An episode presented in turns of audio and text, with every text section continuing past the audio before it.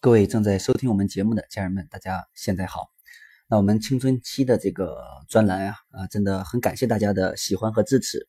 呃，因为我时间的原因呢，也很难啊持续定期的去更新。呃，所以呢，那今天正好有空啊，来给大家更新一讲。那今天的主题呢，呃，是关于啊青春期是一个励志读书的最佳时期。为什么这么讲呢？啊，因为我们。很多的这个人呢，都是在这个阶段啊立志读书的啊，比如说孔子啊，啊十有五而志于学，呃阳明先生啊，啊十二岁立志要成为啊圣贤，那这样的人啊很多很多，呃比如说在我接触辅导的这个呃青春期的这个学生呃案例当中啊，比如说很多我记得有一个孩子他是呃上完初三然后就不上学了，然后当时我就问他我说你为什么不上学？他说我学不进去。我说：“那你学不进去要去做什么呢？”他说：“呃，我想好了，我攒五六年钱出去打工，然后我买辆车去开滴滴。”哈，还有个孩子，我记得，呃，从啊山西的阳泉过来来上我的课，然后呢，他当时也是说，他说他现在已经辍学了。我说：“为什么辍学了？因为他去了两三所学校，都是跟老师去对抗打架。”然后呢，就很多学校都不收他了啊，因为地方也小。然后我说，那你不上学去做什么呢？他说我去学啊美发。我说你为什么学美发？他说我有认识的朋友，他们也是不上学学美发的啊。然后我记得呃还有很多孩子说呃不上学。我说你不上学怎么初中要辍学，初一初二？他说我我我去上技校啊啊等等等等。那讲这个案例呢，想说明什么呢？想说明。孩子进入青春期之后，他的大脑里面会想很多很多的东西。那想的这些东西呢，跟小学的时候想的那个玩啊、吃啊，那是完全不一样的。他在想啊，他要成为一个什么样的人？他要怎么样适应社会，对吧？呃，我们也讲到了青春期的第二个。呃，关注点就是青春期的孩子呢，普遍都没有什么学动力。那跟他大脑当中有很多新鲜刺激、冒险，或者是去考虑怎么样成为一个成人的这么一个想法是有很大关系的。那反过来说，那这个时间段，呃，就是去探索自己要成为一个什么样人的这个青春这个阶段，反而是一个呃励志读书的一个最佳的时期。所以这个很关键啊，就是说，如果你能激发孩子学习的动力，让他去励志读书学习的话，那这个时间段是最佳的时期啊。如果你不会去激发孩子的学习动力的话，那可能这个时期就是孩子一个呃很多父母看来很叛逆的时期啊。那怎么样让孩子有个励志读书学习的这个兴趣呢？那今天就啊分享啊分享一个方法，那就是。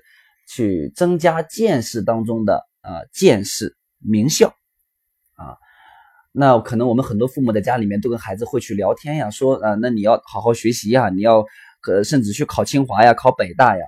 就你在家里面跟孩子说这样的事情，孩子有感觉吗？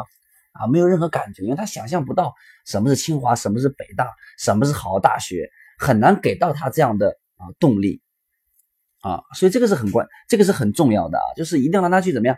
去见识名校，到底去看看什么是名校？那名校给到自己当前探索自己的人生，到底能带给自己多大的这个动力啊？所以这个是很需要的啊。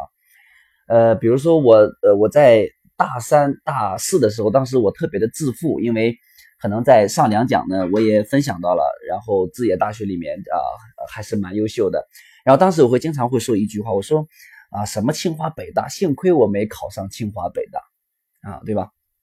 我说那有什么呀？不就是学历含金量高一点，对吧？不就是学的知识多一点吗？啊，哪有我这个当下的综合能力高？哪有我未来的前途优秀？哪有我这么优秀？我当时甚至觉得，可能全国大学中除了我，可能也没有谁了。所以当时这么自负哦。然后后来呢，就去清华，然后去北大，然后后来还有跟北大教授有合作，然后还有带队学生去浙江大学去游学。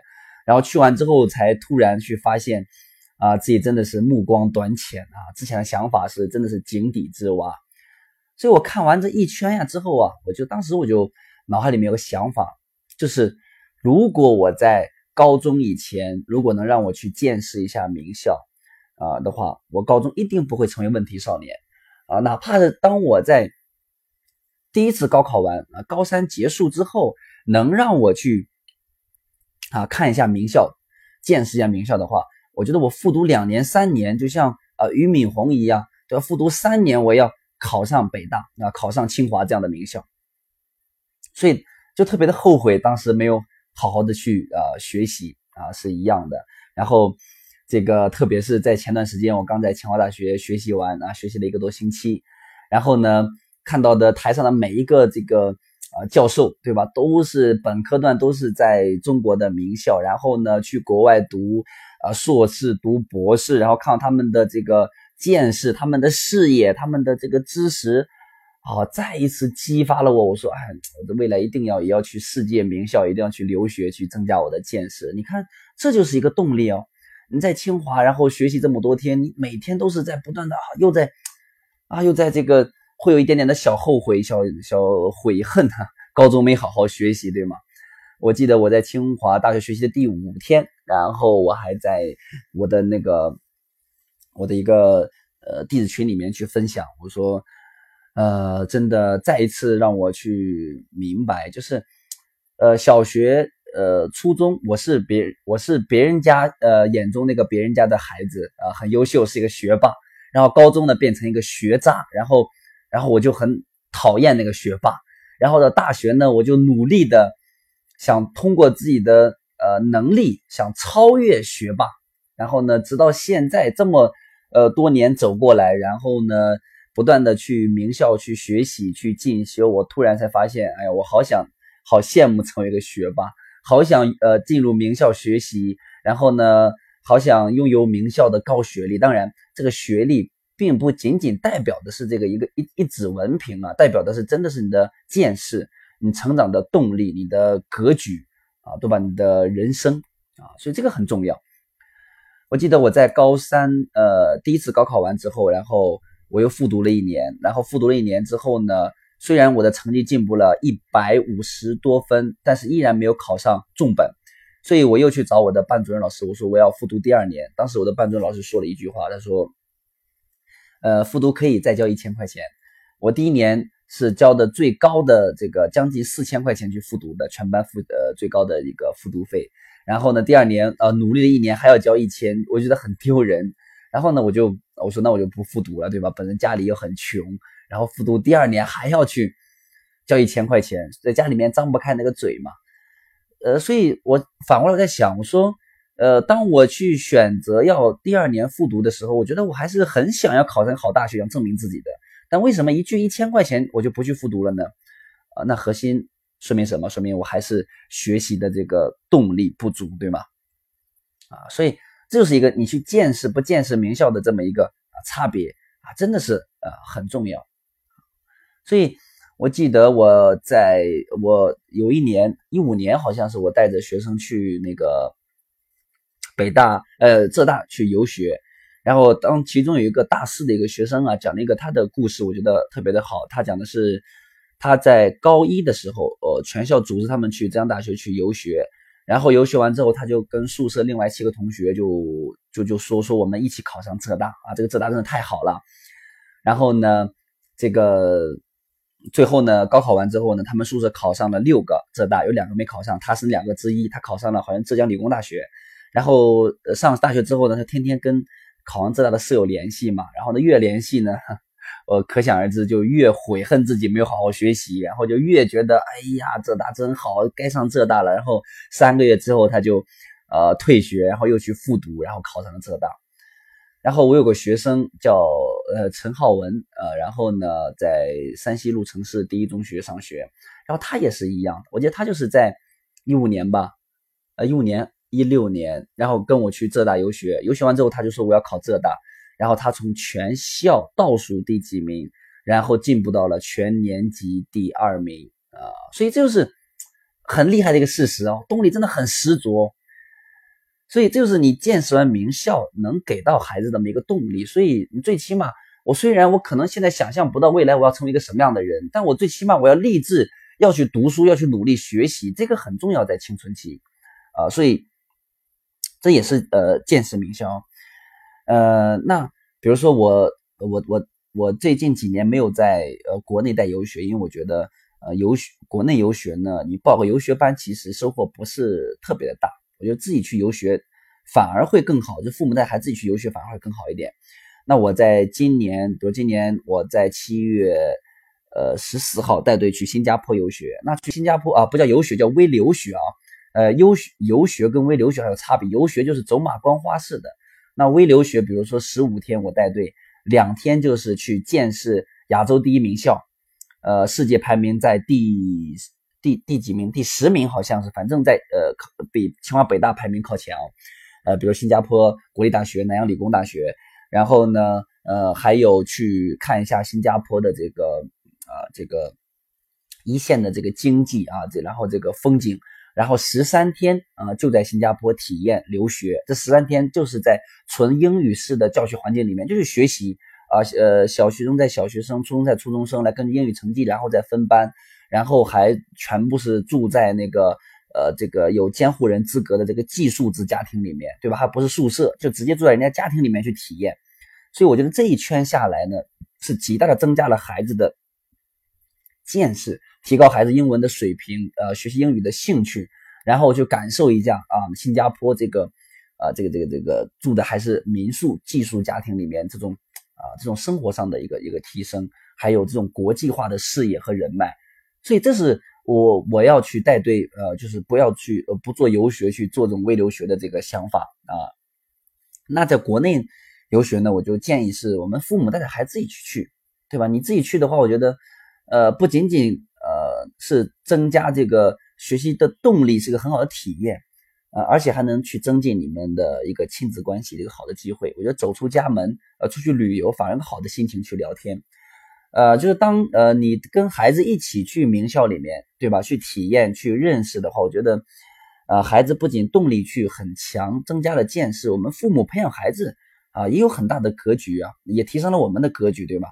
很多父母为什么你在家里面跟孩子讲这个考好好考好大学没有任何的啊没有任何的这个作用呢？很简单，因为你讲不出那个好大学的感觉来，也就是因为你没有考上，对吧？所以你讲不出来，呃，所以这个是也是很呃一个很重要的原因之一啊。所以呢，我觉得在青春期啊很重要的啊就是要带着孩子啊去寻找啊就帮助孩子。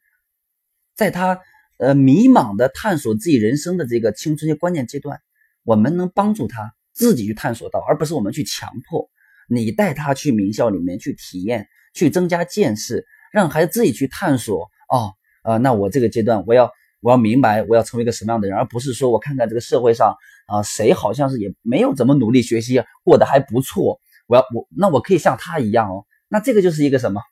这个就是一个。被自己身边的一个环境，给自己不愿意学习找到一个退路，对吗？呃，关键是社会变化是越来越快的啊，所以一定要让孩子去感知，呃，在一个好的环境当中去啊，增加见识，去被去影响，所以这个是很重要的啊。所以呢，呃，建议在这个关键阶段，在孩子青春期的孩子自己在探索自己人生的这个阶段，我们能协助他能找到答案，找到一个什么答案呢？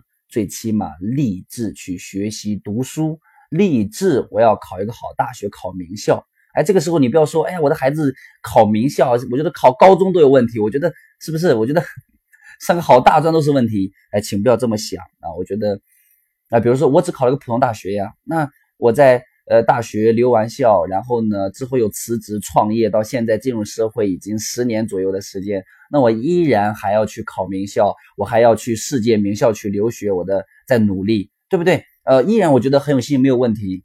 那怎么你的孩子现在就已经决定了不能上名校呢？啊，就算是第一次高考考不上，可以考两次、考三次嘛，对不对？为了名校考两次、三次，我觉得是很值得的哦。今天我还看了一个高考完的一个新闻，有一个。呃，有一个啊叔叔级别的人物，对吧？然后呃，今天是这一次，今年是他第二十二次参加高考，对吗？我觉得依然没有放弃哦。然后就算是本科没有考上，你可以研究生去可以考嘛，对不对？这也是可以的呀。所以我觉得，呃，每个人都有上名校的机会啊，可能性他一定能上，前提是是否激发了他立志读书上名校的这个学习动力呢？那这个动力可能在小学阶段可能没有那么重要，但在青春期特别重要，也是一个非常好的时期，很关键的时期。所以希望我们的父母能啊要重视这一点，就是在重视情绪的基础上，提升亲子关系的基础上，在孩子学动力的板块里面，要注重孩子见识名校的这个体验啊。那怎么样去见识名校呢？怎么样带着孩子去体验名校呢？啊，比如说我建议说不报不报游学班，那怎么办呢？那今天时间的原因呢，在下一讲我会告诉你怎么样去进入呃名校，去体验名校，给到孩子一个增加见识、提升学习动力的一个方法，好吗？那我们这一讲就到这里，下一讲我们具体给你讲一些方法。好，谢谢大家。